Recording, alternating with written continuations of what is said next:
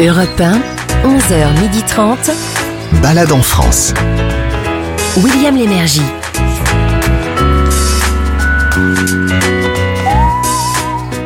Madame, monsieur, bonjour, heureux de vous retrouver. Vous êtes les bienvenus à Balade en France. Vous savez, c'est cette émission sur Europe 1 qui se propose de vous faire connaître pas moins de sept lieux plus ou moins connus euh, dont on vous suggère la visite. Première destination, Courchevel, une des stations les plus célèbres du domaine skial euh, européen, avec une expérience euh, unique, monsieur Clément Ruiz. Ah oui, carrément. Il s'agit d'aller dîner sur les pistes de ski, mais à bord d'une dameuse. C'est original, ça.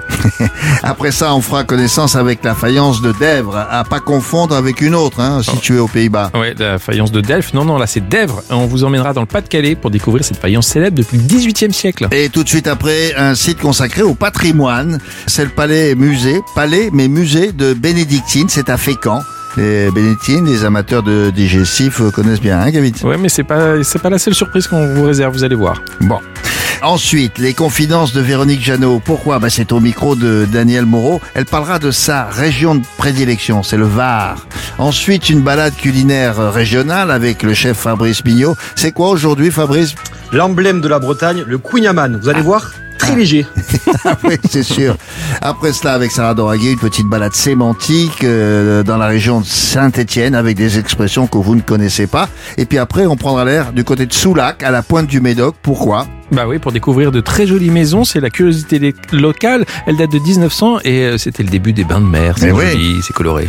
Et on terminera avec une balade culturelle et Sarah Doraghi pour alors un festival dont on connaît la destination, mais celui-là, on le connaît pas, ce festival. Oui, c'est le festival de Cannes, mais euh, comme ici on ne fait rien comme tout le monde, ce festival c'est le FIGE, autrement dit le Festival international des jeux. 45 000 mètres carrés consacrés à l'univers du jeu, je vous dirai tout ça tout à l'heure. Voilà pour le sommaire. En route pour les balades maintenant.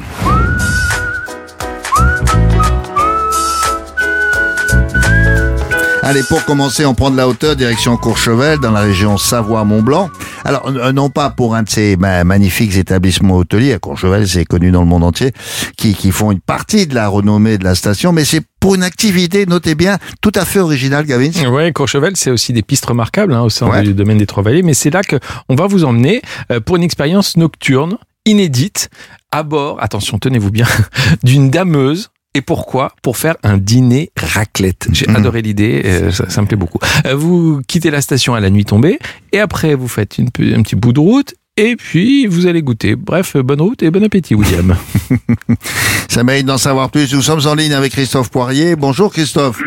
Alors, Christophe est le gérant de Courchevel Aventure. Euh, que- comment ça vous est venu, ça, cette idée insolite d'organiser des, des dîners, des vrais dîners, à bord d'une dameuse? C'est une idée de vos clients ou c'est vous qui, un jour, vous êtes retrouvé là-haut, et dites, bah, comme je suis sur place, je vais faire un petit dîner? C'est plutôt la deuxième suggestion. Ah ouais En fait, à Courchevel, on a beaucoup de non-skieurs qui viennent du monde entier. Actuellement, on a des Saoudiens, des Brésiliens, et c'est des gens qui ne skient pas forcément. Et comme on organise des apéritifs au sommet du domaine et on acheminait les gens avec une dameuse, l'idée, ça a été de rester un peu plus longtemps sur les sommets Mhm. et de proposer un dîner. Mais euh, euh, concrètement, comment ça se passe alors euh, euh, On part à quelle heure On est combien euh, On s'assoit où Alors- et on mange quoi Tout à fait. Alors, comme on n'a pas de, de cuisine dans une dameuse, hein, c'est assez exigu, Ouais, ouais. on peut aller jusqu'à 8 personnes. Donc, on a trouvé des appareils à raclette qui fonctionnent avec des bougies.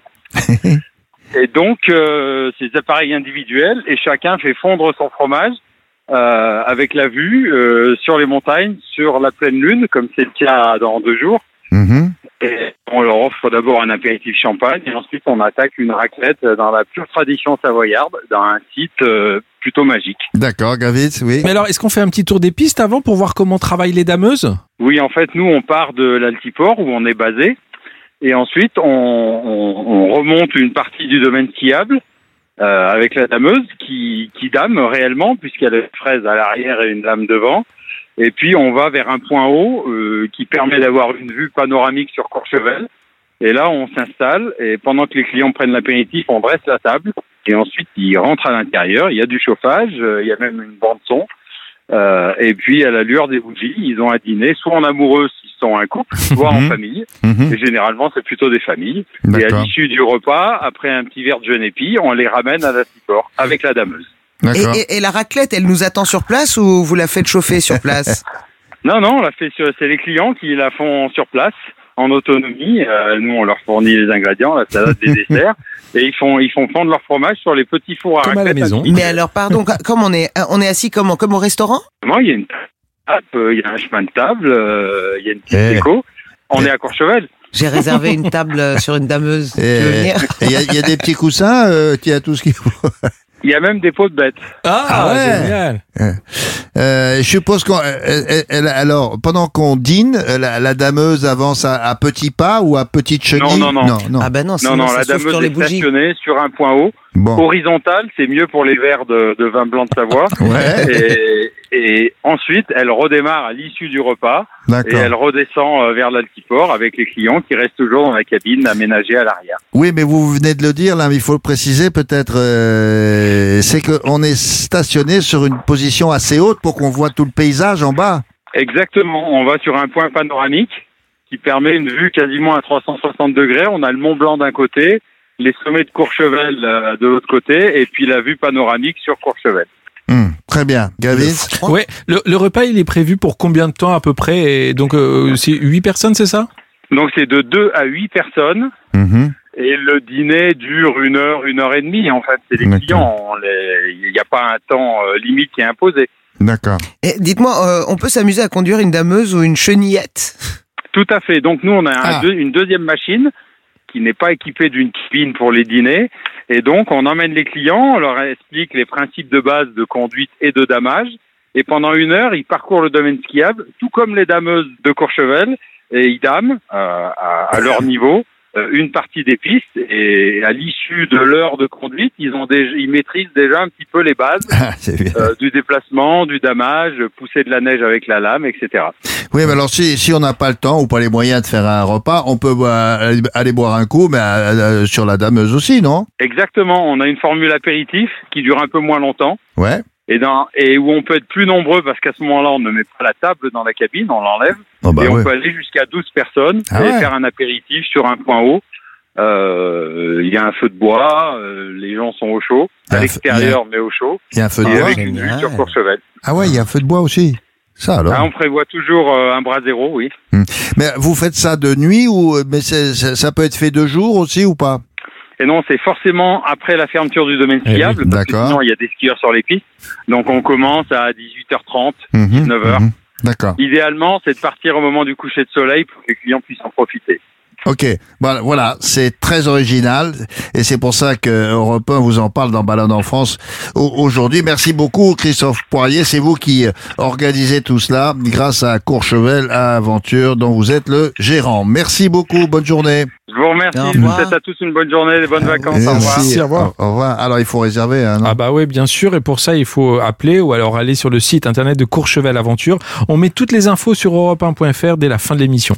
Alors euh, là, vous, vous vous mangez sur la dameuse avec, avec votre famille ou vos copains, euh, mais dans le coin Courchevel, euh, bon, on peut dormir, ça c'est sûr. Ah ouais, c'est haut de gamme hein, quand même. Ouais, ouais, c'est au gars, mais j'ai trouvé une adresse qui est assez bon marché. Ça s'appelle l'hôtel Blanche-Neige. Ça ne s'invente pas, c'est à Courchevel-Morion. Alors là, c'est 588 euros la semaine en pension Ah, la complète. semaine, hein. La Oh. semaine. Ah oui. Je crois que c'était la chambre, mais oui, elle fait pour, pour certains, certains hôtels, ça peut être le prix de la nuit. Mais là, c'est le prix de la semaine en pension complète.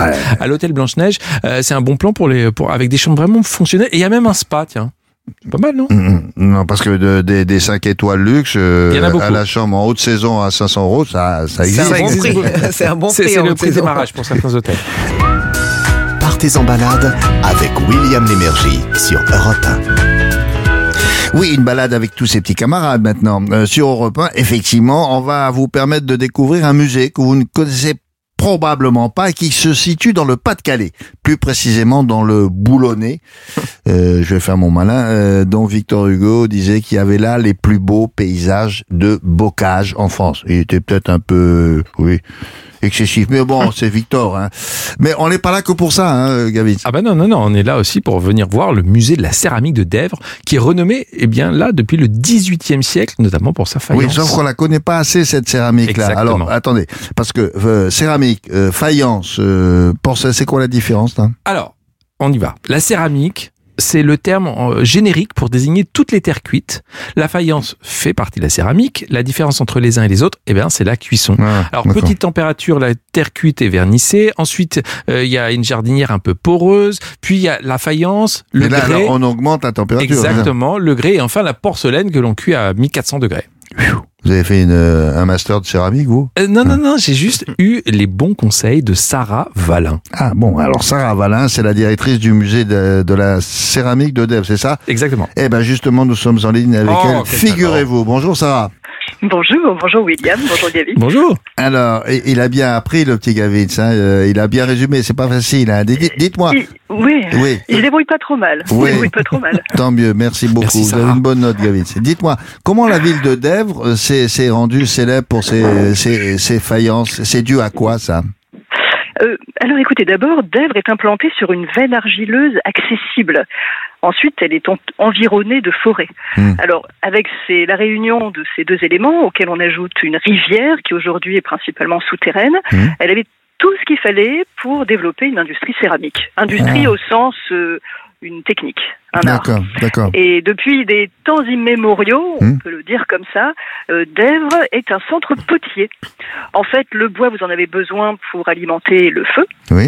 Euh, L'argile, évidemment, c'est à la base de la pâte céramique. On y ajoute d'autres choses, mais c'est l'élément principal, l'élément plastique qui donne la forme. Hmm. Et puis, bon, l'eau, on en a besoin pour travailler les pâtes. Et ensuite, on aura besoin de la force hydraulique pour euh, travailler d'autres euh, d'autres matières. Mais qui, a- qui est-ce qui a eu l'idée de, de réunir toutes ces matières-là, très utiles? Quel est, je dirais, le père fondateur ou quelque chose comme ça? Alors, il y a eu, on va dire, une, une évolution euh, spontanée, enfin, je veux dire, une, une, une apparition spontanée du travail de potier du fait de la réunion de ces, Oui, de ces atouts naturels. ouais. Donc, on a par exemple des pièces de l'époque gallo-romaine Oh. qui en témoignent. Par contre, là, je vais faire un bond dans le temps parce que c'est vrai que la, la poterie a été l'expression spontanée céramique à Dèvres pendant des siècles et des siècles. Et c'est au 18e qu'un notaire décide de se lancer dans les affaires et de miser sur la faïence. C'est un autre produit céramique, comme euh, vous Ah, l'avez très bien indiqué tout à l'heure. Mm. Et pour ça, il avait besoin d'artisans connaissant des secrets de fabrication. Mm. Il lui manquait euh, la connaissance permettant de faire tenir sur un corps euh, d'argile commune euh, l'enduit vitreux qu'on appelle l'émail, qui fait toute la différence. Parce Bon. qu'avec l'émail, vous nappez la couleur naturelle de la terre, vous avez un fond blanc grâce à l'oxyde d'étain, et là, le, le, si vous voulez, le décorateur de terre cuite se transforme en peintre parce qu'il peut utiliser des couleurs. Elle, est- elle est reconnaissable à quoi, cette, euh, cette céramique-là Cette faïence-là? À Dèvres en particulier? Oui. Euh, alors, bon, disons que Dèvres n'a pas créé de style en propre, Mhm. mais euh, ce qu'on reconnaît euh, euh, comme étant la, la- la signature d'Evroise, c'est bon, une qualité de matière, une qualité d'exécution, Bon.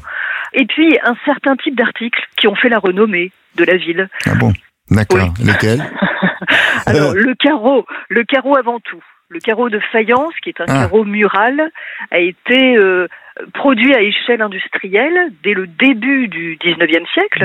Et euh, bon, on va dire presque tout au long de l'histoire de la production de Dèvres, mais même s'il est surtout emblématique du 19e, et c'est un produit qui a été exporté partout.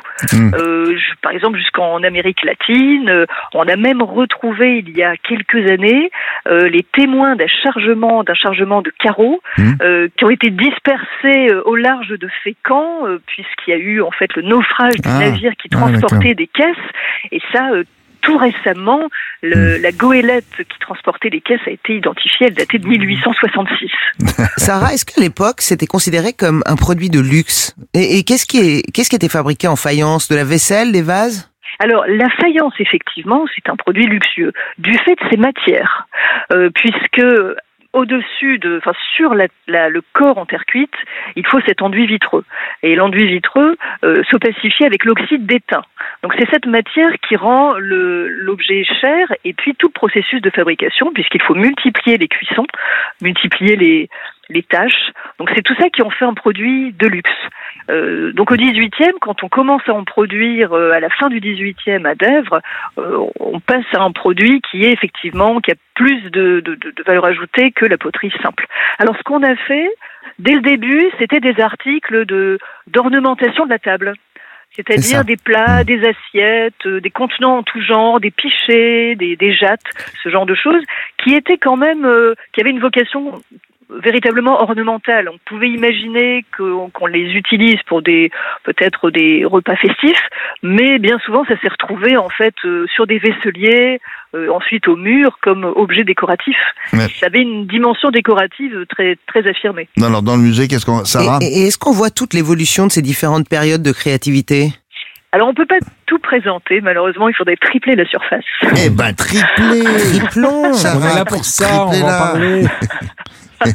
Non, alors en fait, on essaie de représenter euh, environ quatre siècles. Enfin, attention, Ah parce bah, que le premier mal, siècle, pas mal. serait- Oui, non, non, mais on, disons qu'on évoque à peine le 17e avec euh, une toute petite vitrine, mais qui est utile dans le déploiement du discours.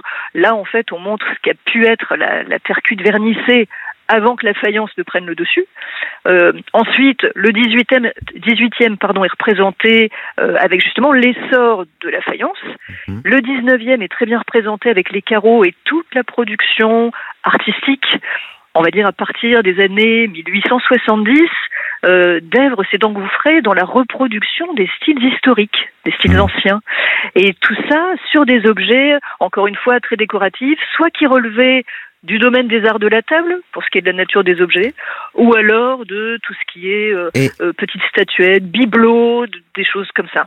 D'accord. Mais on présente aussi bien le 20e. Alors juste Oui, pour, pour terminer sur les pâtes, euh, la faïence, c'est le produit phare, on va dire, qui démarre dans les dernières années, enfin les dernières décennies du 18e, mais ensuite au 20e, on a multiplié, on a tout fait à Dèvres. Mm. De la porcelaine dure, vous parliez de la porcelaine tout à l'heure, Mm. un produit un peu hybride qui s'appelle la faïence fine, le grès aussi, le, le grès qui propose toute une autre gamme de produits. Enfin voilà, Dèvres est un centre producteur qui a euh, qui a finalement touché à tout. Alors, ce qui est intéressant aussi, d'après ce que m'a dit Gavin, aussi, c'est qu'on peut participer à des ateliers, c'est pour, pour des enfants ou pour des adultes. Mais euh, vous vouliez faire passer un message, c'est, c'est quoi? Vous, vous, vous recrutez des guides, c'est ça? Oui, alors disons que on, on développe toujours un peu plus euh, nos activités. On a beaucoup de demandes venues de groupes, comme vous le disiez très justement, aussi bien des enfants que des adultes. Oui. On propose des ateliers pour euh, pour tous les âges. Ça, ça plaît beaucoup à juste titre. Et oui, voilà, petit clin d'œil. euh, C'était en plaisantant. On disait que on, on serait tout à fait euh, euh, charmé d'avoir comme ça des des CV de, de guides conférenciers, puisqu'on voudrait Bon. développer notre accueil du public. Donc, euh, je trouvais que Gavin se s'en sortait pas mal. Bon, bah, il est là. euh, Mais il quand nous envoie son CV. Oui, oui, oui. Il va envoyer son CV, il va venir avec son guide du routard dans la poche et vous allez voir, c'est un garçon Bon. très compétent. Ok. Ce sera une bonne affaire. Très bien. Merci beaucoup, Sarah. Vous avez un très joli Merci prénom qui plaît beaucoup à, à notre Sarah aussi. Vous êtes directrice de de ce musée de la céramique de Dèvres. C'est dans le Pas-de-Calais. On est à peu près à une demi-heure de, de Boulogne-sur-Mer. Merci. Bonne journée. Merci à vous. Au revoir. Alors, monsieur Gavins, d'autres infos avant d'être guide à, à- à- À Dèvres, je suis guide au routard. C'est ouvert tous les jours sauf le lundi et le dimanche matin. Donc c'est super, c'est cet après-midi c'est ouvert, allez-y. Et l'entrée coûte 5 euros avec euh, audio guide inclus pour euh, tout savoir sur Voilà, cette un fameuse guide en attendant d'avoir un guide à deux pattes. Euh, une petite adresse pour dormir ou déjeuner, dîner. Euh, ouais, j'ai toujours ça, bien entendu, dans ma besace. C'est l'hôtel du Moulin au Drap. J'aime bien ce Ah, mot. L'hôtel du. Moulin au Drap. On est à un kilomètre du centre de Dèvres. Alors, ça rappelle euh, l'ancien moulin qui servait à travailler le lin. Hein, c'est ça, le, le moulin au drap. On est à l'orée de la forêt, vraiment euh, tout proche. C'est une belle propriété, 7 hectares. Il y, a, il y a de quoi faire. Et il y a des belles chambres réparties dans les anciens bâtiments de la ferme, en fait. Et vous avez une nuit pour 80 euros euh, pour Oh deux bah. personnes. Donc, ça va, c'est correct. Ah bon, L'hôtel on- du Moulin au drap. Et c'est vrai qu'il parle bien, Gavin. On est à l'orée de la forêt, c'est beau. Ah oui, un peu, ça fait beau, des, des petits mots comme ça. ça, J'aime, hein Ah non, mais c'est un garçon qui écrit. hein. Je like. Europe 1, 11h30. Balade en France. William Lémergie. Et il y en a sept balades en France, euh, comme tous les dimanches sur Europe 1. Alors pour la balade qui suit, là, elle est consacrée au patrimoine. Et nous avons retenu un lieu qui a une double casquette, si j'ose dire. Alors à la fois c'est un musée, mais c'est aussi un lieu de production. Et ça, ça nous intéresse beaucoup, vous aussi peut-être. J'explique. Il s'agit du palais musée bénédictine. Souvenez-vous, hein, bénédictine. À Fécamp. Alors les amateurs de digestif connaissent bien ce nom, la bénédictine, dont on va, figurez-vous, visiter la distillerie. La distillerie, bon, euh, alors celui qui a commercialisé la précieuse liqueur, c'était un homme remarquable. hein. Euh, vous, allez voir, c'est un collectionneur. Et où sommes-nous, Gavis, précisément? Eh bien, euh, le palais musée bénédictine est situé en Seine-Maritime, William. C'est pas très loin des falaises d'Étretat. Ah oui. Fécamp, c'est une ville qui est très liée à la pêche hein, depuis le, 16e siècle. Les Terre-Neuvas partaient de là pour aller chercher la morue. Euh, au- du 19e siècle jusqu'au début des années 70, Fécamp sera d'ailleurs le premier port français de pêche à la morue et le quatrième port de France. Alors on, peut signaler peut-être aussi que c'est une ville qui a, qui a attiré beaucoup Ah ouais. d'artistes, ça on le sait un peu moins. Ouais, ouais, ouais. Il y a Delacroix, il y a Monet, il y a Berthe Morisot aussi. et puis à Fécamp, il y a eu aussi Alexandre le Grand. Ah bon, le grec il est passé là? Non, non, non, non, non, c'est pas le même, c'est pas le même. William. Alexandre le Grand, celui qui nous intéresse aujourd'hui, il a vécu au 19e siècle. Les enfants vont être perturbés dans leur leçon d'histoire. Alexandre, c'est son prénom, et le Grand, c'est son nom. Ah. Dans la bibliothèque familiale, qu'est-ce qu'il fait? Un jour, il se promène, et là, il retrouve la formule d'une liqueur Hmm. qui avait été inventée par un moine bénédictin, Ah, un moine du 16e siècle. Ah. Liqueur qui porte le nom de sa congrégation, on l'a donc appelé la bénédictine. Alors c'est lui là, monsieur, Monsieur le Grand, Monsieur Alexandre de son prénom. C'est génial. Ah oui, il a Ça construit. pas. Ah bon, il, a, il- il a construit donc euh, comment on peut appeler ça un écrin à, à la gloire de, de cette euh, liqueur, le, le palais Bé- bénédictine, c'est ça? C'est ça, c'est beau, écrin, vous parlez bien, William. Oui. C'est ça, un écrin. C'est Euh, vraiment ça, c'est vraiment très et c'est ce bâtiment qu'on peut aller visiter alors. Exactement, et c'est pour ça qu'on va directement maintenant, aujourd'hui, à Fécamp. Alors nous sommes en ligne, ça tombe bien avec Olivia Gérardin qui est responsable de ce palais bénédictine. Bonjour Olivia. Bonjour. Bonjour. Alors euh, que- quelle bonne idée hein, chez les chez les Legrand là d'a- d'appeler leur fils Alexandre. c'est un peu prétentieux, mais bon ça marche, hein, on s'en souvient. Qu'est-ce qu'il y a dans, dans cette bénédictine là quand il a découvert le petit euh, le petit Alexandre la- la- la formule magique? Qu'est-ce qu'il y a dedans? Alors, dans la liqueur bénédictine, nous retrouvons pas moins de 27 herbes épices, donc qui proviennent du monde entier, et entre autres les zestes, par exemple, d'orange, de citron, Mhm. les baies rouges, des épices comme la cannelle, la noix de muscade. Voilà, on est vraiment sur des bouquets très aromatiques et très parfumés. Mais c'est c'est, euh, aujourd'hui encore telle que celle qui avait été inven- inventée par le par le moine bénédictin. Alors, Alexandre de Grand a redécouvert, comme vous l'avez dit, la recette en 1863 dans la bibliothèque familiale. Oui. Euh, il était, voilà, donc lui, à l'époque, négociant en vin euh, à Ah. Ah. mais il a euh, mis un an pour recréer euh, voilà, sa propre recette. Donc on a vraiment du coup une recette inspirée Ah, du moine bénédictin. Voilà, tout à fait. Mais sa liqueur à lui est bien, euh, est bien différente et, et c'est pour ça qu'elle s'appelle bénédictine. Et c'était un visionnaire en fait quand même ce, ce monsieur Legrand parce que il faisait de la publicité j'ai vu pour pour sa marque. C'était pas fréquent à l'époque déjà Alors oui, oh, vous avez raison. Au 19e siècle, euh, voilà, Alexandre le Grand était un grand visionnaire, un génie du marketing. Euh, voilà, il a mis au point voilà ce- cette fabuleuse boutique très iconique, très identi- identitaire pour euh, pour la marque. Euh, il a aussi créé le tourisme industriel euh, puisque ça a Mm. été le Palais Bénédictine, le premier lieu, la première distillerie au monde à être ouverte au public. Et c'est en ça, voilà, je pense que du coup, il a vraiment euh, identifié voilà des aspects marketing euh, pour euh, pour sa marque puisque voilà le palais aujourd'hui on accueille 100 000 personnes et c'est aujourd'hui un, un des principaux leviers publicitaires pour la marque. C'est Mais il a donc euh, Ouais, créé un, un palais que l'on visite bien sûr, mais quel est le style de ce Mm, palais? Alors il mm, paraît mm. qu'à Fécamp, on ne risque pas de le louper tellement Ouais, c'est ouais, ouais. Alors je vous invite à me retrouver à Fécamp. Effectivement, on n'est pas très loin donc de la mer, mais on, on en entrevoit voilà le fabuleux palais qui est effectivement un bâtiment d'architecture du 19e siècle Mhm. et avec un style à la fois gothique et renaissance.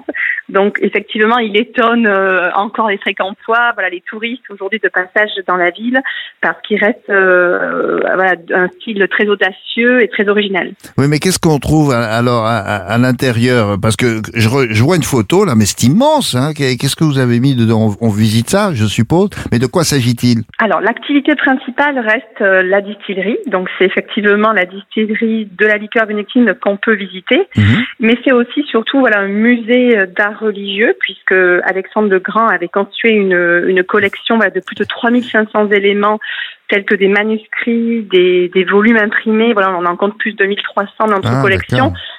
Et des objets de culte, effectivement, qui sont, euh, qui sont aussi présentés. Donc, c'est voilà, une, une expérience très riche, tant à la fois culturelle que sur le savoir-faire d'un Ah, produit régional. C'était, euh, oui, bon, un, un- un visionnaire, comme vous l'avez dit, un producteur de liqueur, mais un collectionneur, c'est ça? Oui, Exactement, alors il avait beaucoup d'art religieux dans ses collections. Oui, bah alors, effectivement, passionné d'art religieux, on retrouve euh, voilà des objets de culte en ivoire, en argent, des tableaux également qui viennent voilà, de, de sa propre recherche. Mm. Et on, on est très fiers. On a un archiviste qui travaille à demeure justement à la conservation et aux expositions euh, de ces éléments. on risque pas de le louper, hein, parce que quand on voit la photo sur Fécamp, euh, j'ai l'impression que on voit ça tout de suite. Ah quoi, ouais, on arrive devant, on peut pas le louper. Puis c'est c'est intriguant. C'est drôle parce que on, disait qu'Alexandre le Grand, il avait vraiment le sens du marketing, ses parents aussi. Parce que là, en lui donnant un nom pareil, ils savent que il, il va il tout réussir. s'appelle Le Grand. euh, Allô, euh, c'est Alexandre le Grand. Olivia, je me demandais, tiens, euh, à quel euh, à quel marché sont destinées les, Ah oui. les bouteilles? C'est c'est que pour la France C'est vendu ou- à qui, ça? Ou Ouais. à l'étranger? Alors, euh, on, on est commercialisé vraiment partout dans le monde. Mhm. Le, la présence en fait de la bénédictine est vraiment liée aussi avec l'utilisation. Donc c'est vrai que la liqueur se déguste en digestif, mais aussi en cocktail. Eh oui. Et c'est vrai qu'on la retrouve voilà majoritairement sur les pays euh, où le, la tendance du cocktail est forte, comme les États-Unis, l'Angleterre, en Asie aussi avec la Malaisie.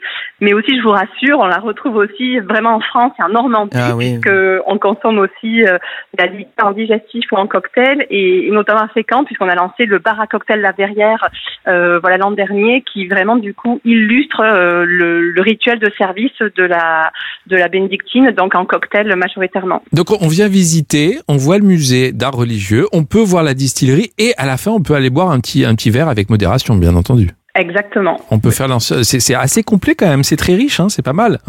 C'est une très jolie expérience, voilà, qui, qui, qui, voilà, qui tend à être modernisée, voilà, avec effectivement l'espace dégustation, le, le bar à cocktail et prochainement, voilà, un, un nouveau musée puisqu'on travaille sur la rénovation complète Oh. du Ah bon musée sur les prochains mois. Ah génial, c'est une. Mais je- je- cette liqueur, elle est de quelle couleur? Elle a une couleur ambrée euh, Oh, ouais. qui vient effectivement bah, de la macération et de la distillation des herbes et d'épices et aussi du miel qu'on vient rajouter en fait sur En la plus. deuxième euh, étape de fabrication. Mais c'est, c'est, c'est pour ceux qui connaissent pas. C'est euh, tellement bon. c'est- oui, c'est très sucré, non? Oui, c'est- Alors, la liqueur titre à 43 Ah, degrés. écoutez. Effectivement, on a une teneur On, on, ent- on entend ça glougloute. C'est quoi ça Ah bah c'est la distillerie, ça glougloute, euh, William. il n'y a pas que la distillerie qui glougloute, euh, j'ai l'impression. T'as pas lui là-bas, il a ses entrées là-bas, c'est sûr, avec son copain Christophe Pierrot qui est chargé de faire tous les bruits possibles.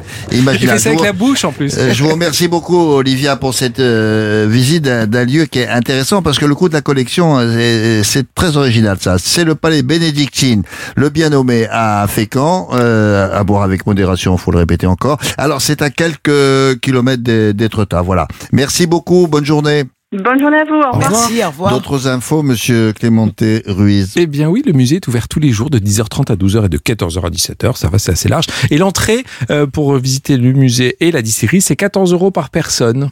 Bon, et on peut déjeuner, dîner quelque part? Oui, j'ai trouvé un petit endroit pour, pour manger, ça s'appelle le Barbican. Alors c'est un chef anglais avec une spécialité de fish and chips, j'aime bien, on est c'est de l'autre côté, Ah hein, oui. de, de- il y a juste la, la, la- pas besoin de franchir la, la Manche. Les poissons euh, aussi sont, sont, sont, sont travaillés, euh, pas que en fish and chips, ils viennent du marché juste à côté, c'est simple, c'est délicieux, c'est vraiment très chouette, le Barbican à Fécamp. Alors, voici maintenant un autre site que vous allez découvrir grâce aux confidences de l'actrice Véronique Jeannot qui passe beaucoup de temps dans, dans le superbe département du Var et, et c'est une balade de village en village qu'elle nous propose aujourd'hui et c'est pas mal fait ça, c'est une bonne idée pour ceux qui seraient intéressés de venir euh, confier leur témoignage euh, au micro de Daniel Moreau, vous allez voir.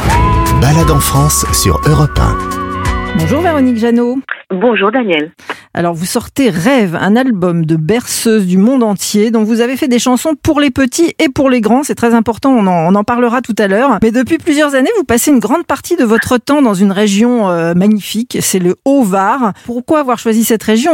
Alors pourquoi? C'est parce que j'ai découvert il y a euh, je dirais une quarantaine d'années et j'ai eu le coup de foudre parce que d'abord il y a le il y a un calme dans dans dans, dans les terres qu'on n'a pas en bord de mer et, euh, et que j'adore les petits villages de, de Provence, les marchés de Provence, les odeurs de la campagne en Provence, euh, j'adore. C'est ça, c'est qu'on peut vraiment aller de village en village euh, dans, dans cette région. Il y en a de village sont- en village, de marché en marché, d'odeur en odeur, parce que c'en est plein. Et c'est un, et c'est un vrai bonheur. Moi, j'adore me promener dans la colline derrière chez moi. euh, Et puis, ça sent le thym, le romarin. C'est quand il a plu un petit peu euh, ou de bon matin, c'est un rêve. Moi, j'adore. Alors justement, est-ce qu'il y a quelques villages comme ça que vous pouvez nous conseiller? Moi, j'ai entendu parler de Tourtour qui est sur un promontoire. Il doit y avoir une vue magnifique. euh. Tourtour, c'est un, c'est un village classé qui s'appelle, c'est le village dans le ciel. Et alors, regardez le, le soleil se coucher de Tourtour, euh, c'est juste un pur bonheur.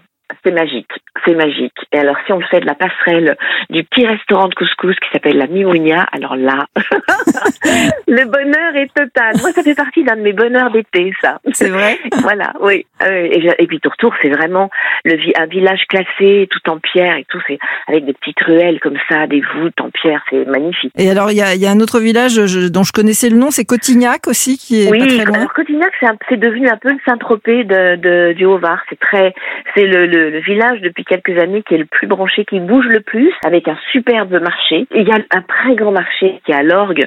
Euh, l'orgue, bah, c'est l'orgue, c'est aussi le, le paradis de, de la truffe, puisqu'il y a chez, euh, chez Bruno, qui est le roi de la truffe. c'est un endroit à ne pas manquer quand on est amateur de truffes. Mais le marché, il est très grand. Et moi, je, je préfère quand c'est un peu plus intime. Donc c'est vrai que par goût, je préfère celui de Salerne, de Cotignac, euh, de de d'Ops, Ops, Ops aussi, c'est un très joli village. Il y a un restaurant que j'adore aussi à à Ops parce que c'est sous un grand mûrier, donc l'été, c'est on est à l'ombre du murier, c'est le, le provençal. Enfin voilà, j'ai plein de petites adresses comme ça qui Je sont vois chères à ça. mon cœur. Je vois ça. Faudra qu'on se parle. gourmande en plus.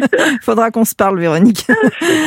Alors bon, si on mange bien, évidemment, après, il faut faire une petite sieste, il faut s'apaiser. Et donc, euh, bah, votre nouvel album Rêve est fait pour ça. C'est une très belle idée, puisque vous avez euh, écrit des paroles sur des, des berceuses qui existent déjà et des berceuses un petit peu de, de plusieurs pays, de neuf pays, Bah, je crois. des berceuses, oui. De, de- il y a Géorgie, Russie, euh, Irlande, Islande, Japon. euh, J'ai réécrit les paroles qui n'ont rien à voir avec le texte de, de, de départ. C'est euh, vraiment ce que la musique, la mélodie m'inspirait. Et je pense que ça euh, fera dormir les enfants. Mais une chose dont je suis sûre, c'est que ça apaise les adultes. Ça, ça par Exactement. contre, j'ai déjà pu le tester.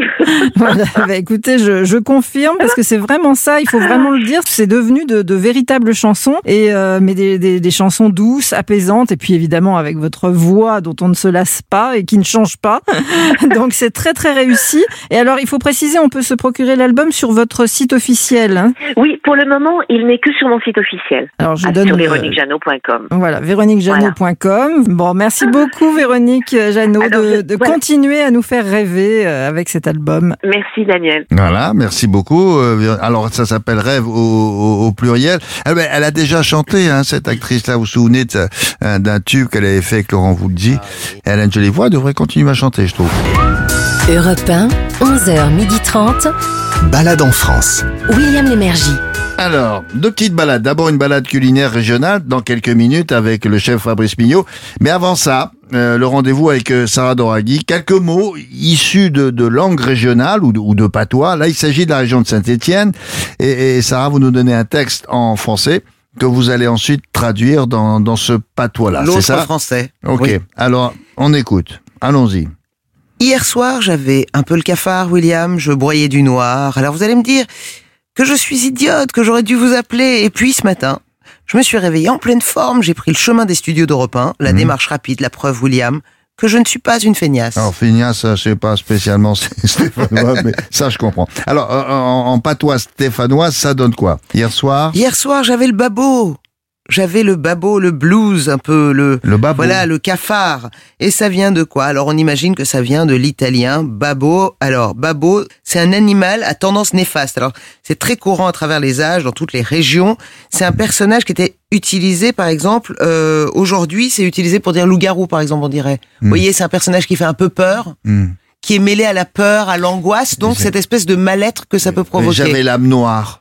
Oui, c'est- voilà, je broyais du noir. Voilà, bah, d'accord. Après, je, je brogeais. C'est Bah, quoi je broie du noir. Ah, ben d'accord. Et vraiment, c'est ça. Alors, broger, pour le coup, là, c'est vraiment, c'est broyer du noir.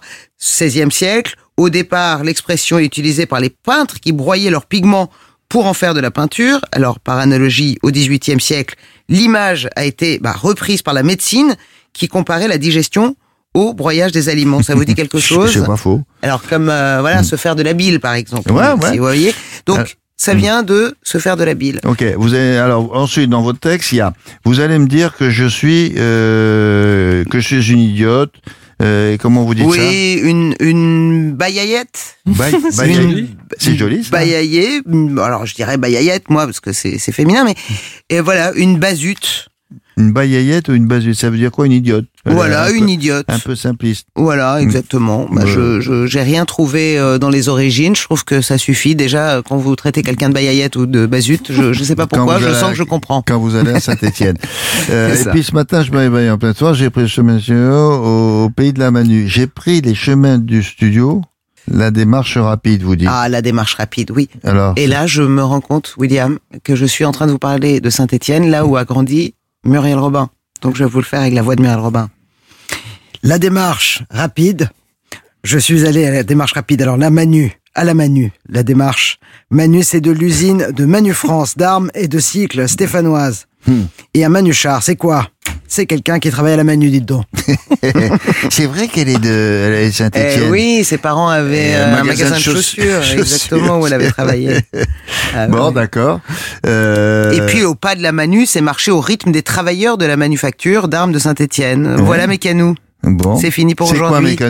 Mes canaux Bah mes chéris. D'accord. Et, et- Ça va mes canous, mes chéris. et- on y va. Et, vous dites, euh, je, je suis pas une moule à chic, c'est quoi? Oui, une, euh, une, une feignasse. Une moule à chic. Voilà, je suis pas une moule à chic, on y va. Et mes canous, c'est ça? C'est joli. Ah, canous, c'est mignon, hein. C'est mignon nous. Mes ouais. chéris.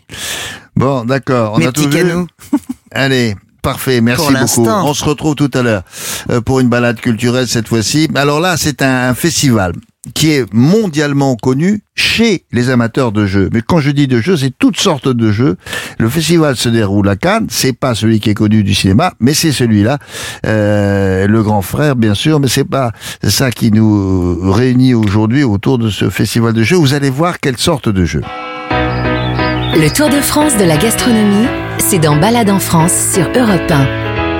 La balade culinaire, ben oui, il y en a sept. Donc euh, voici celle qui est euh, donc culinaire. Euh, elle va nous conduire en Bretagne et c'est le chef Fabrice Pillot qui tous les dimanches ici euh, à Europe 1 est à la baguette. Alors c'est un gâteau qui est un, une- franchement c'est une symphonie au beurre quoi. hein. Euh, bon, euh, C'est beau. pas- Une symphonie Ah, au beurre. mais moi j'ai- j'aime bien les symphonies mais j'aime le, le beurre là. De quoi il s'agit? Salut Fabrice. Bonjour, il s'agit en effet du Queen Amman, qui depuis longtemps est un des joyaux Ouais. euh, du patrimoine culinaire breton, évidemment. Et même au-delà, parce que ça fait partie des spécialités qui dépassent Ah bon euh, la région, parce qu'on en trouve aujourd'hui Ouais, euh, un peu partout quand même, euh, du Queen Amman. Donc a- voilà, elle a gagné, elle est sortie de sa région. Il y, a, il y a même dans une pâtisserie à Paris, dans le 6e arrondissement, où ils ne vendent quasiment que ça. C'est vous dire si ça a pris une certaine ampleur. Bon, Eh alors, ben, voilà. c'est un gâteau ou on peut pas l'appeler comme ça Ah non, c'est pas un gâteau, c'est une pâtisserie boulangère. Parce que c'est le boulanger qui la réalise, donc ce qu'on appelle aussi le mitron. Pourquoi? Parce que c'est une pâte à pain, la base de la recette. Donc une pâte à pain où on intègre du beurre, demi-sel, du sucre, en suivant en fait euh, l'élaboration d'une pâte feuilletée, c'est-à-dire en multipliant les pliages. Et quand on va cuire tout ça, ça nous fait un côté caramélisé, ça nous fait une galette feuilletée, croquante et moelleuse. Ça, c'est bizarre, ça. Donc, c'est le boulanger qui fait ça. Et ça n'est pas Eh le oui, pâtissier. Et Ah, non, ah d'accord. voilà. Eh ben, Donc, C'est une pâtisserie boulangère. C'est une, euh, une recette euh, dont euh, vous allez nous parler maintenant, mais qui est originaire d'où Euh, Très précisément, en Bretagne, oui, mais où? Douarnenez, Ah. Ça, c'est l'origine, Douarnenez. Et euh, il faut pas oublier euh, qu'en breton, Oui. Kouign-Amann signifie gâteau au beurre. Là, je peux vous dire, ils se sont pas plantés sur le nom, les mecs. hein. Bah là, il n'y a pas de doute. Hein. Euh, un- un- Pas de euh, doute. comme à chaque fois, une, une petite histoire avec la recette? Oui. Oui, oui. Alors, on, on a beaucoup, beaucoup de euh, d'histoires, de provenance. Euh, J'ai retenu celle-ci. Donc, euh, Yves René Scordia, un boulanger de Douarnenez, Mmh. qui aurait réalisé cette recette la première fois dans les années 60. Alors, il faut savoir qu'à cette 60, époque-là, il y a 1800. Oui, 1860, Ah, pardon, oui, oui. 1860, oui, pardon. Oui, désolé. 1860. Et Ça alors C'était créé hier. Oui. Donc en fait, oui, donc je disais, à cette époque-là, il y avait beaucoup, beaucoup de beurre, plus de beurre que de farine. Du coup, notre ami pâtissier, il se dit, bon, je vais changer un peu les proportions de ma pâte et je vais, je vais mettre beaucoup de beurre euh, à l'intérieur. Mhm. Évidemment, ça fait un, un gâteau euh, raté. Évidemment, pas de chance, la pâtisserie est pleine. Du coup, il se dit, je vais quand même le cuire. C'est-. Et c'est là, donc, la naissance de, de, de, de, de cette pâtisserie boulangère. Oui, mais c'était c'était une pâte un peu un peu ratée quand même. Ah oui, voilà, c'est ça. C'est, hein, ben, vous savez, la spécialité culinaire, souvent les histoires, c'est souvent une pâte ratée. Donc il s'est dit, bon là, elle est devant moi, la pâtisserie, la, boulang- la boulangerie est pleine, j'ai pas le choix. Allez hop, je cuis. Et là, il crée, euh, il crée euh, ce- ce- cette pâtisserie magique, cette pâtissière, pâtisserie boula- boulangère magique. Mais la. Symphonie au beurre, comme dirait William Ah, Emergy. Mais Oui, mais et, et en plus, il a dit comment t'appelles ça? Bah j'appelle ça kouign-amann, ça veut dire j'appelle ça gâteau au beurre. Ah, il est comme ça, il est peinard. La Euh, meilleure chose. Mais en tout cas, ce qui est sûr, Ouais, William, ouais. c'est que là-bas, ça fait vraiment, vraiment euh, partie de leur histoire. Euh, le Kouign-Amann, c'est c'est un peu comme le cannelé euh, à Bordeaux, Oui. c'est un peu comme le confit de canard à Toulouse, les embouteillages à Paris. Ça fait Oui. partie du patrimoine. Quoi. Ah oui, les travaux à Paris, c'est formidable ça. On, on peut, on peut même les exporter. Euh, Il y a plusieurs versions, non, de, du kouign-amann. Alors, euh, on dit, encore une fois, pas mal de fois, on dit, il y a autant euh, de recettes euh, Ouais. que de boulangers, mais je vais vous en donner une. Et euh, si les Bretons m'entendent, je pense que c'est la traditionnelle. Ah bon, bah alors, Euh, alors, c'est la base. Allez. Bon, et on y va. On y va. Pour combien, Alors, bah, combien là, ce qui est important dans celle-ci, d'habitude, je vous, je vous donne pas les proportions, mais là, je vais vous les donner parce que c'est rigolo. Donc, on a pour quatre personnes 125 grammes de beurre salé, 150 grammes de farine, donc quasiment autant euh, l'un de l'autre, de la levure, 125 grammes de sucre et un peu d'eau. C'est tout? Ça, c'est pour quatre personnes. Ouh. Alors comment on fait Dir- tout ça? Direct à l'hosto. Alors, euh, c'est très simple. Euh, on prend, euh, on fait une pâte à pain, donc de la levure que l'on met dans l'eau. On l'ajoute ensuite à la farine et au sel et on laisse reposer. Rien de plus classique. C'est là où ça devient intéressant. Cette pâte, en fait, vous allez la l'étaler en rectangle. En grand rectangle, donc assez fin, de même pas un centimètre d'épaisseur, et vous la recouvrez totalement de beurre, donc un beurre un peu mou, totalement. Et vous recouvrez ensuite totalement de sucre glace, de sucre poudre, comme ça. Hmm. Donc là, vous avez, imaginez-vous devant vous, vous avez un rectangle recouvert de beurre et de sucre, et ensuite vous allez faire le pliage, donc euh, à ce qu'on appelle en portefeuille, et vous réétalez la pâte et vous faites l'opération deux fois. C'est pas un Et peu du- compliqué, non Finalement, il vaut mieux lâcher euh, carrément chez le boulanger, non Ouais, après en vrai entre nous, euh, entre nous descendez en bas de chez vous. et allez Ouais, ouais, je crois, ouais, ouais. Moi je suis là pour ça, William. Sinon je sers plus à rien. hein. mais euh, allez- l'acheter. Hein. Euh, et, et en plus les boulangers ont besoin de travail, allez l'acheter. Mais voilà, la Ah recette. oui, c'est vrai. T'as raison. T'as raison. Oui, c'est avec les boulangers. Donc et Alors, une fois qu'on a étalé tout ça, on fait un boudin en fait, une espèce de boudin. Et ce boudin, on va le mettre dans un euh, dans un plat à tarte en forme de spirale. Donc imaginez-vous un boudin comme ça euh, dans un plat à tarte. Et là on y va, on recouvre encore de beurre demi-sel et de sucre et on cuit. bon, bah, c'est euh, quoi que ça dure longtemps la cuisson La non cuisson, on va cuire euh, 35 minutes euh, à peu près. Et ensuite, quand on, euh, quand il sort, euh, ça va un peu loin, mais on le saupoudre de sucre glace, ce qu'il en manquait un peu. C'est dingue ce truc. et, et ça se mange froid, chaud, quoi Alors ouais, le, le, le beurre, euh, le beurre froid, c'est pas dingue. Donc quand même, euh, on essaie de le mettre à température, le faire un peu tiédir.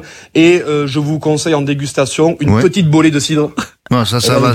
Ah, c'est- la glace. C'est autorisé à la, à la radio ou il faut dire euh, à boire avec modération? Non, c'est pas Bon, très- non, non, c'est du cidre, il faut pas déconner non plus. Le beurre, ça passe, mais le cidre.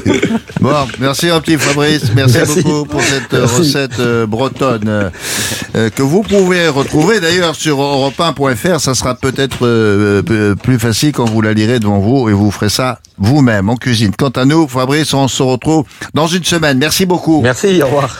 Au revoir. Europe 1, 11h30. Balade en France. William Lénergie.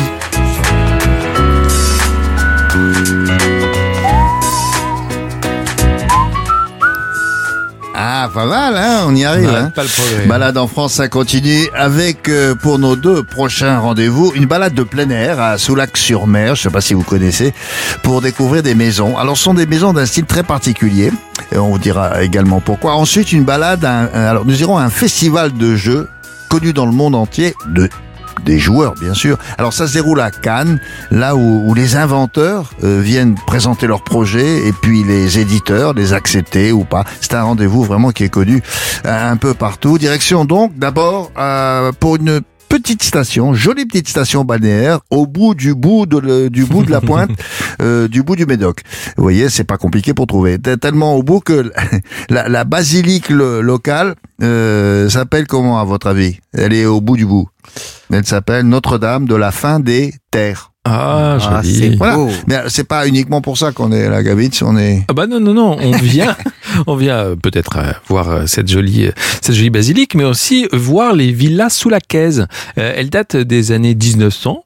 Euh, elles sont particulièrement colorées, vous l'avez dit Mhm. et euh, en fait elles, elles rappellent d'une certaine manière le début des bains Ah. de mer, vous savez.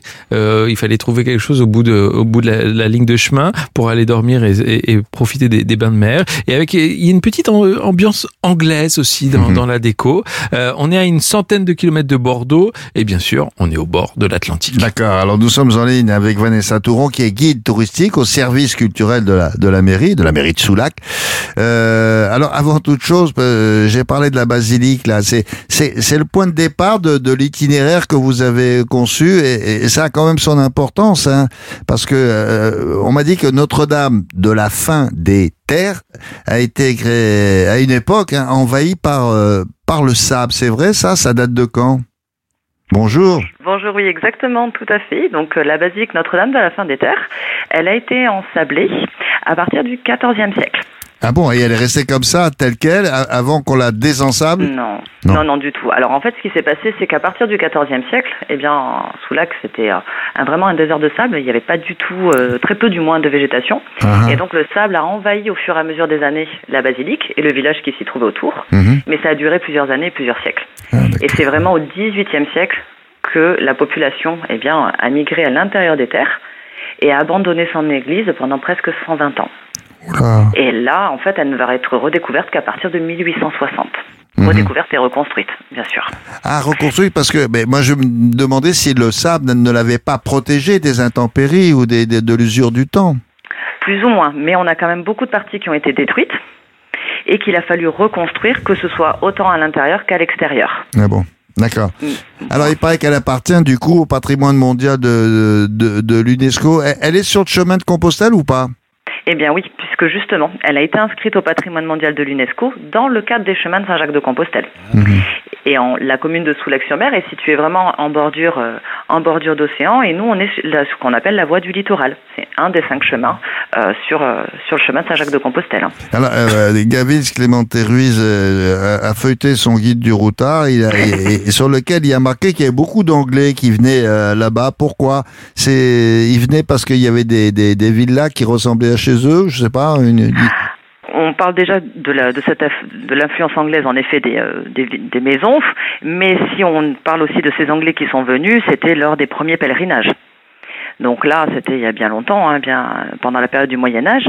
Mais par contre, l'influence anglaise que l'on retrouve dans le village ancien, par le biais de ces villas sous la caisse, Mmh, qui, mmh. euh, qui sont, euh, on en a à peu près 500, euh, eh bien c'est le style qui, euh, qui arrive d'Angleterre. Ah, c'est celui qu'on retrouve un petit peu partout sur la côte, en fait. hein. C'est ce qu'on appelle le néocolonial. Mhm. Mais euh, ces villas, elles sont, elles sont euh, au même endroit, groupées, ou alors elles sont, Oui. y en a 500, ou elles, ah, ah bon, elles sont pas disséminées dans la ville? Alors non, c'est ça la particularité un petit peu de Soulac, c'est que en fait vous allez retrouver euh, l'ensemble de ces maisons qui sont très concentrées euh, dans un périmètre. Donc en urbanisme on appelle ça la, la ZPPUP, aujourd'hui SPR, enfin peu importe, mais en tout cas euh, un langage un peu un peu particulier, mais parce que ces maisons sont classées. Eh Et oui. elles sont voilà, elles sont vraiment très concentrées dans le village ancien Mhm. Mais euh, et autour de la basilique. et, et vous avez créé un, un itinéraire pour les pour les Ah découvrir? oui, oui, oui, bien sûr. Alors il y a plusieurs façons hein, de pouvoir les pour pouvoir les découvrir. Alors soit en effet on a des visites guidées qui sont organisées toute l'année, Mhm. ou soit alors eh bien en toute autonomie, eh bien euh, nos visiteurs euh, viennent découvrir les villas, soit seuls, juste faner dans les rues. Rien que ça déjà c'est euh, c'est très sympa à faire. Mais aussi l'office de tourisme propose euh, différents circuits, des petits topo guides pour pouvoir euh, découvrir la Non ville. mais euh, Sarah me fait un signe, là, elle me dit mais est-ce qu'elles sont habitées, euh, Sarah? C'est vrai, Bien sûr. elles sont habitées, je sais pas. Oui, Mais bien oui. sûr. Et c'est Oui, oui, la ville aux 500 villas. Exactement. Tout à fait. C'est la ville aux 500 villas. Donc on ne peut, on, on rentre pas dans les villas. euh, C'est on- pas Ah, une non. expression, il y en a vraiment, enfin il y en a tant que ça quoi. Oui, c'est ça, tout à fait. oui, c'est ça. Non, non, vraiment. Donc, je vous dirais pas qu'il y en a 500 tout pile, mais on en dénombre à peu près 500, oui. Mhm. Et elles sont habitées, donc une, certain, certaines une partie de l'année, d'autres toute l'année, ça dépend, parce qu'on reste quand même une station balnéaire, Oui, oui. mais on peut les découvrir uniquement à l'extérieur. Hein. Oui. D'accord. Euh, Gavin, tu- Euh, beaucoup de ces villas datent du 19e siècle, on l'a dit, mais euh, ça Ah oui. correspond aussi, donc on a vu c'était les pèlerins qui venaient, les Anglais, et ça correspond aussi au début des bains de mer, c'est ça? C'était là que le train Oui. a arrivé? C'est ça. En fait, ce qui a vraiment permis euh, cet essor de la commune, ça a été 1874 avec l'arrivée du chemin de fer. C'est là où en fait on a une, une nouvelle clientèle qui est commencé à arriver, une clientèle assez nationale aussi, hein, des, beaucoup de Parisiens et, et d'investisseurs. Mais avant cela, eh bien, on venait surtout pour eh bien les bains de mer. Le maillot de bain, il n'existait pas encore. Hein. Ah oui, mais on les voit, euh, on, on les imagine avec ces maillots de bain qui arrivaient jusqu'aux chevilles, quoi, et, et un petit bonnet. Et voilà, Et ouais. exactement. Au départ, on venait pour, pour les vertus thérapeutiques, pour aider à se soigner contre la tuberculose, on venait respirer l'air marin en fait, hein, Ah d'accord. comme c'était le cas de beaucoup de communes sur la côte. Et puis ensuite, on est venu pour commencer justement à profiter euh, eh bien de, de cette plage. Et c'est là qu'a été euh, inventé le, le costume de bain, l'ancêtre du maillot de bain. Ah bon? C'est là? Ah oui, oui. Ah, Voilà, à partir, euh, à partir de 1900, oui. Euh, Sarah? Oui, euh, la, la visite dure à peu près combien de temps sans se presser? Mais ça dépend. Ça dépend ce que vous choisissez. Si vous choisissez une visite guidée, c'est à peu près une heure et demie. Si vous voulez le faire en, tono- en autonomie avec un petit guide, il faut compter entre une heure et deux heures. Ça dépend. Si vous voulez faire qu'une demi-heure, vous pouvez aussi. Hein. Elles ont des jolis noms en tout cas, hein. Neptune, Ah oui. euh, Mé- Oui, oui. Mélita, euh, C'est pas- Vé- Véleda. Mais c'est pas, c'est Oui. pas très anglais, ça Non, mais en fait, il fallait vraiment donner un nom aux maisons auparavant parce qu'il n'y avait pas de numéro. Ah, c'est Ah pour oui. ça. Ah, voilà. Donc, pour savoir que telle maison appartenait à tel propriétaire, il fallait vraiment euh, donner un nom à sa maison. Puis là, les propriétaires, euh, ils pouvaient mettre ce qu'ils voulaient. On a beaucoup de noms de fleurs aussi, oui, sur, euh, sur la commune. Oui, Gavin Eh bien, je, je me disais euh, juste euh, l'aspect extérieur, elles sont très colorées. Et il y a quoi C'est quoi les couleurs principales? C'est du jaune, du rouge, du bleu? Oui, on retrouve beaucoup les couleurs primaires, euh, rouge, vert, bleu, jaune et le blanc. Mais par contre, il y a une, une couleur, une- vraiment une palette de couleurs à respecter si on souhaite euh, modifier sa maison. Ah ouais. Mais Ah oui. euh, elles ont toutes à peu près la même architecture et la même taille ou pas du tout? C'est ce qui en Ah fait non. le charme. C'est ça. En fait, on va avoir plusieurs types de maisons, euh, plus ou moins grandes. Les premières villas sous la caisse qui ont été construites, c'était surtout des maisons sur étage. On les appelle les maisons de type chalet. Et on y retrouve d'ailleurs le lambrequin, vous savez, cette jolie guirlande qui orne euh, Ah les oui. maisons que l'on retrouve aussi dans, des, dans les îles aussi. ce C'est très colonial ça. Niveau Voilà. caraïbéen. Oui, voilà, c'est c'est un- une importation anglaise encore une fois. Hmm. Et par contre, à partir de 1890, on a commencé à faire des maisons plus petites, de plein pied, et euh, surtout accessibles à, un peu plus à tout public.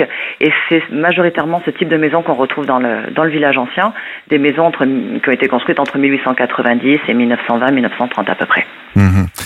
Très bien. Eh bien, je vous remercie Vanessa pour la, la, dé- découverte de, de ces maisons de Soulac. Si vous passez par là, Madame, Monsieur, auditeur de d'Europe 1, vous, vous verrez. Alors on peut le faire à pied, on peut le faire en vélo, voilà. Et, et on met toutes les infos sur europe1.fr. Merci beaucoup. Bonne journée. Au revoir. Merci, très bonne journée. Au revoir. Alors, Monsieur Gavin, on fait quoi d'autre? Eh ben, la, la- la visite est gratuite, euh, soulignons-le quand même, euh, William. Il faut aller Ah à l'office oui. de tourisme de Soulac et on aura un plan, on aura, on nous donne, on nous dira comment faire. Et puis vous aurez aussi, bah, visiblement, vous voulez le faire à vélo. William, on vous dira chez quel loueur aller. On mettra encore une fois toutes les infos sur europe1.fr. Et un hôtel pas loin? Oui, euh, l'hôtel Michelet, William, c'est, il est installé dans une de ces villas sous la caisse. Comme on peut pas y pénétrer, là, on pourra y pénétrer. C'est original, c'est très coloré, donc avec jardin de sable ou balcon. Et les doubles, chambres doubles à partir de 70 euros pour deux personnes. L'hôtel, ça va. l'hôtel Michelet à Soulac-sur-Mer. Non, mais elles sont très étonnantes, hein, ces, ces villas, parce qu'elles ne se ressemblent pas. Il y en a pas une pareille. Il y en a pas une pareille. C'est ça qui est chouette. C'est ça qui est et qui, et qui mérite une, une- à chaque fois une, une petite histoire. La culture, toutes les cultures, sont dans Balade en France sur Europe 1. Vous connaissez probablement le festival de, cinéma de Cannes, bien sûr, euh, mais il faut savoir qu'il y a dans cette ville de, très nombreuses manifestations sportives, culturelles et, et commerciales. Mais Sarah, on ne connaît pas très bien le FIJ, F-I-J. Euh, et c'est quoi euh, ce festival-là? Alors, je, je vous arrête, William. Vous m'arrêtez. Je vous arrête. J'ai toujours rêvé de dire cette phrase qu'on, que j'ai toujours entendue dans les films américains. Je vous arrête, William. Vous avez le droit de garder le silence. Non, pas du tout. Alors, non, parce qu'on pourrait imaginer, on pense à la Palme quand on pense festival Ouais, de Cannes, ouais, forcément, le festival du film, pas du tout. Il y a un festival énorme, gigantesque, qui s'appelle le FIGE, Festival International des Jeux. Hmm. Donc, ça, c'est quand même le 24, 25, 26 février. On y arrive là, oui. La ville de Cannes va devenir la plus grande arène ludique du monde francophone. Et pourquoi ça? La Parce plus qu'il y a- grande? Parce qu'il y a énormément de visiteurs, William. Ça fait 45 000 mètres carrés. Bientôt, les auditeurs... 45 000 mètres carrés pour 45 000 mètres carrés, oui, et, et bientôt les auditeurs d'Europe 1. Euh, mais aussi, il y a aussi un lieu. Alors, Cannes va devenir vraiment la capitale du jeu. Tout le monde du jeu est là sur la croisette. Alors, quand on parle du jeu, c'est comme un peu le festival du film d'ailleurs. C'est un marché. Mm, Oui. On vient faire aussi son marché. Donc Oui, mais attention, parce que le festival du film, en général, c'est que des professionnels. Mais là, par exemple, moi, je suis un amateur de jeu, je peux y aller, je peux visiter, il y a des stands, il y a Oui, des... c'est-à-dire que la personne qui annonce le début de festival ne prend pas un accent américain pour dire je déclare ouvert le festival Fige. Non, Mm, non. ça ne se passe pas comme ça. Mais en revanche, vous avez le grand public a accès euh, à ce festival. Il y a aussi des jeunes talents, euh, euh, des jeunes qui viennent proposer des jeux, Mm. et puis euh, des éditeurs qui sont là à la recherche aussi de Vous avez la pointe, si vous voulez, de d'abord les jeux à grand succès, des jeux de société par exemple, mais aussi les derniers jeux qui sont sortis vraiment, qui sont dans, dans l'actualité. Des jeux vidéo aussi, de, il y a toutes sortes Bien Ah oui, sûr, les jeux vidéo, euh, des jeux de société, et on a l'impression que quand on dit jeux de société, c'est un peu euh, plus personne n'y joue, euh, les, les gamins ils sont tous sur les jeux vidéo, pas Ouais, du tout. ouais. Et surtout depuis le confinement, je peux vous dire que le jeu de société est redevenu une star parmi les jeux. Hmm. 45 000, je reviens là-dessus parce que c'est gigantesque. Ah, c'est Alors, gigantesque. Vous m'avez fait gentiment la liste. Il y a Oui. des jeux traditionnels, il y a des jeux de société, mais il y a des jeux de réalité virtuelle, jeux Ouais. de simulation. Ça, je sais pas ce que c'est. Cartes à collectionner, euh, etc., etc. Bref, comme le dit la, la chanson de Bardot, euh, moi je joue. Ah, vous C'est ça. connaissez Ouais. Moi je joue, moi je joue à joue contre joue. Je veux jouer à joue contre vous, mais vous le voulez-vous?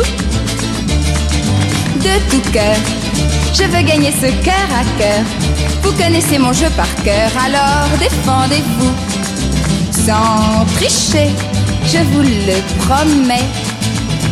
J'ai gagné, tant pis c'est bien fait, vous êtes mon jouet à C'était présent. formidable ça, non Ah, Alors, pour en savoir plus, nous sommes avec la commissaire générale du festival, euh, Cynthia Ribérac. Bonjour.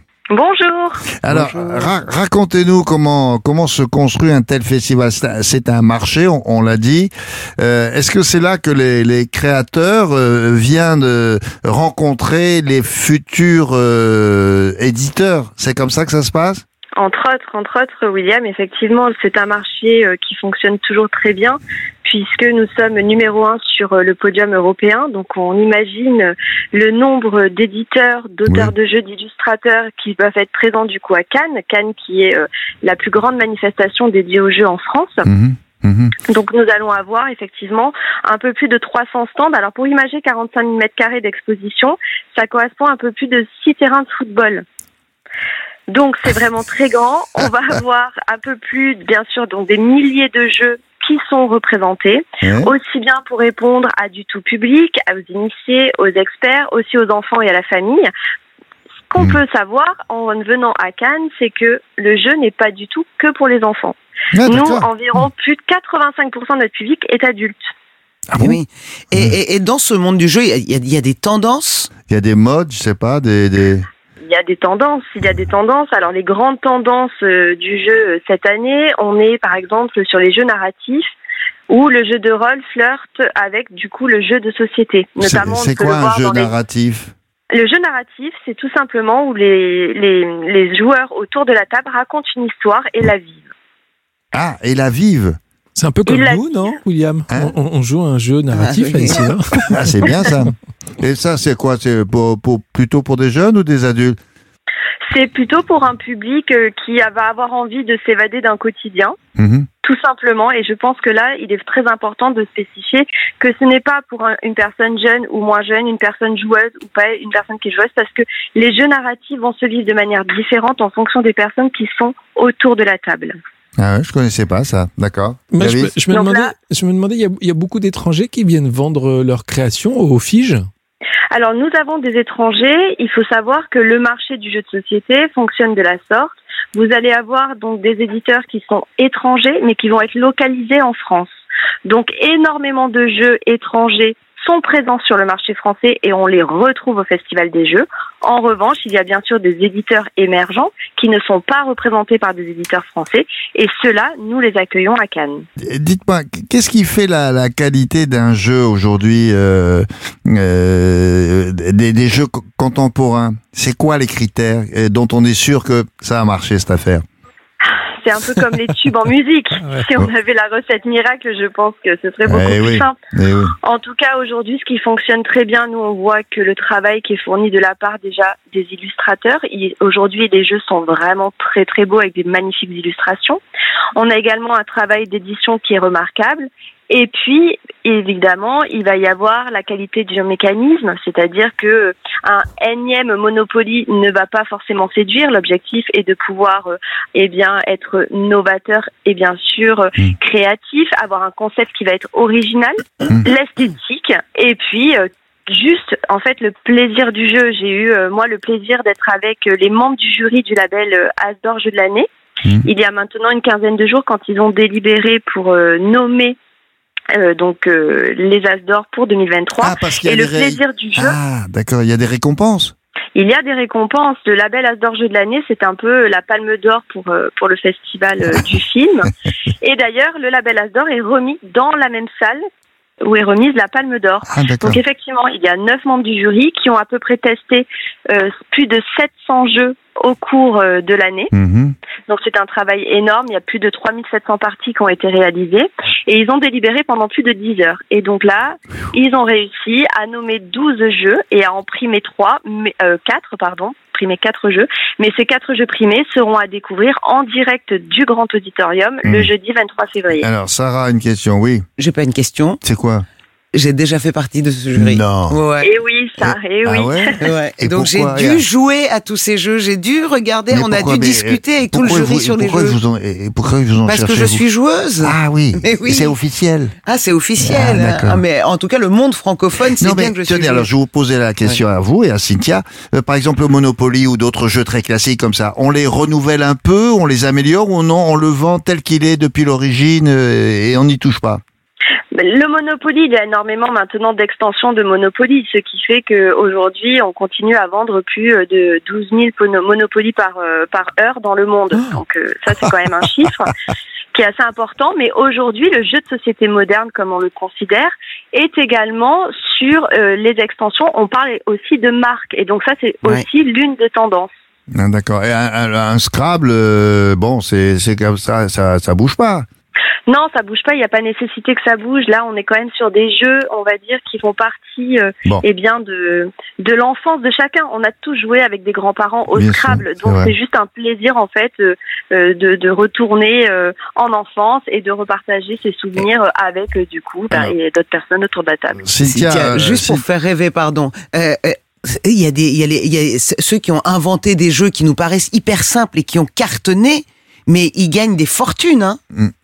C'est ça, donc il y en a plein qui arrivent et tout, qui proposent parce que t'as, si ton jeu est repéré et que il y a un- il rencontre un grand succès, c'est, le vend dans, jackpot. dans oui. le monde entier, oui, oui, c'est ça. oui. Tout à fait. Ah oui, oui, c'est. Nous avons des success stories dans le monde du jeu de société où, par exemple, euh, on va avoir Unlock, on est à plus de presque 3 millions d'exemplaires de jeux vendus. Ouf. En moyenne, l'auteur d'un jeu va avoir minimum 1 à 2 euros par boîte de jeu. Alors, euh, Donc, il y a des grosses success stories. euh, Sarah, vous vouliez ajouter quelque chose? Oui, je voulais savoir s'il y avait des, bah, des nouveautés cette année. Énormément de nouveautés cette année. Et dans toutes les disciplines. Jeux, Dans toutes les disciplines, mais vraiment les nouveautés propres au festival, c'est que nous ouvrons deux espaces supplémentaires à l'intérieur du palais Mhm. afin de répondre aux attentes du public et du marché. Et également, la très grosse nouveauté, c'est l'ouverture du Festival des Jeux sur l'extérieur. Donc, avec ça. des animations et des expositions Ah bah. et des tournois Ah sur bah le parvis ah bah et sur la plage. Eh ben, c'est-à-dire que quand on n'est pas un professionnel, on peut participer à ça. Donc vous pouvez, et là je m'adresse aux auditeurs d'Europe 1, vous, si vous êtes dans la région, venir là parce que vous allez pouvoir découvrir toutes sortes de choses, mais à l'extérieur du, du palais des, des, des festivals. Bon, j'ai j'ai Et tout à dit. l'intérieur. Et à l'intérieur. Et à l'intérieur, oui. parce que l'objectif est bien sûr pour le festivalier et c'est d'être complètement acteur. Ce n'est pas un salon, c'est un festival. Ah il oui. s'assoit et il joue.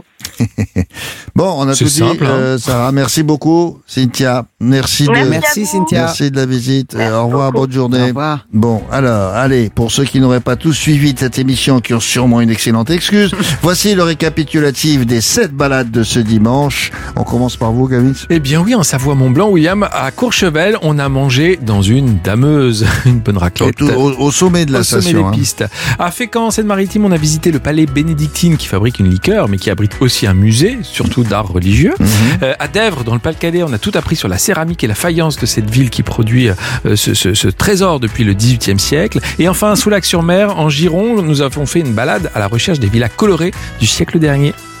Alors, avec Véronique Jeannot, au micro de Daniel Moreau, on a fait un petit tour dans le Var, dans plusieurs villages, parce que c'est là-bas qu'elle habite et elle aurait aimé, elle aurait aimé que vous veniez lui rendre visite. Avec Fabrice Milieu, nous sommes partis en Bretagne pour la recette du Kouign-Amann. Et puis avec ça, bon, vous l'avez compris, on a à la fois parlé euh, patois stéphanois, d'une part, et là, euh, nous étions à Cannes pour le Festival international des jeux, le FIGE. Merci beaucoup à Marie Jacquet, à Christophe Pierrot, à Alicia Surin, et puis Madame, Monsieur, je vous donne euh, rendez-vous dimanche prochain. Alors c'est à 11h, hein, oui, c'est tous les dimanches sur Europe 1 pour cette nouvelle balade à travers la France. Je vous souhaite un bon dimanche. Au revoir mes camarades. Au revoir. À la semaine prochaine. Balade en France sur Europe 1.